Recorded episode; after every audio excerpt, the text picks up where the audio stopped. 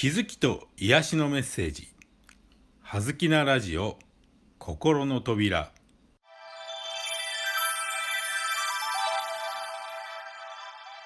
皆さんこんにちは。葉月光栄です。今日は私の原点とも言うべき2004年に刊行された「心の扉」という本の中から今聞いてほしいメッセージを一つ2020年風にアレンジしてご紹介させていただきます。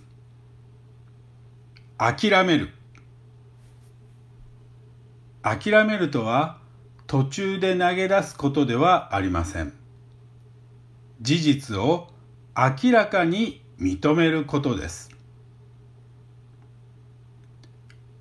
諦めるとは明らかに認めること。事実をありのままにはっきりと認識することです。やりかけの物事を途中で投げ出したり、手がけていたことを中途半端な状態でやめてしまうことではありません。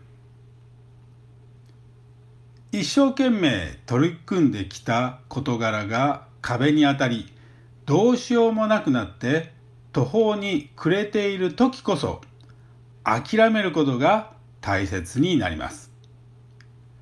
諦めずにさらに頑張ることが尊いことのように思われていますがそれは今迷子になっているのに自分の現在地もわからないままに闇雲に歩き回っているのと同じです。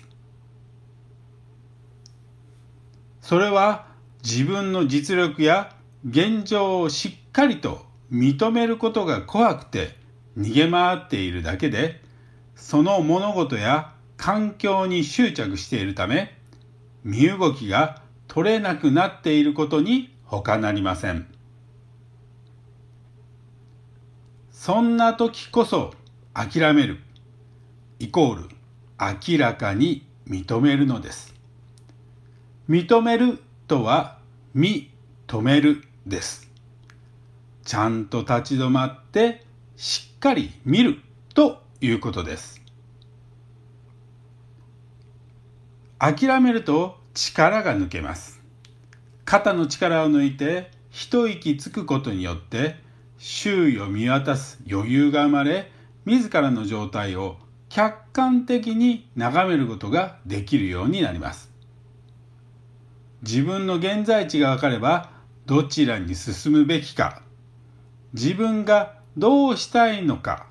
何のためにやっているのか。などもクリアに見つめ直すこともできるでしょう。諦めることであなたはそのとらわれていた物事や環境人間関係やねばならないの思いから解放され自分の立ち位置を明らかに認めることができるようになるのです。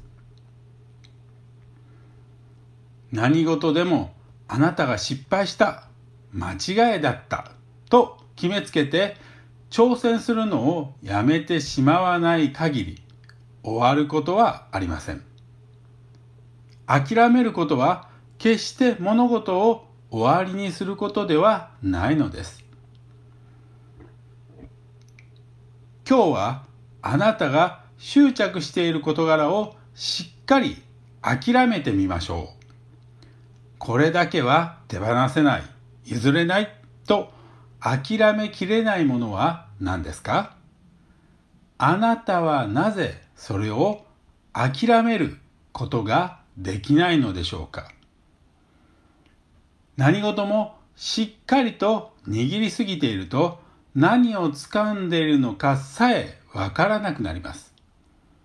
手のひらを開いて自分の掴んでいるものを明らかに認めてみましょう。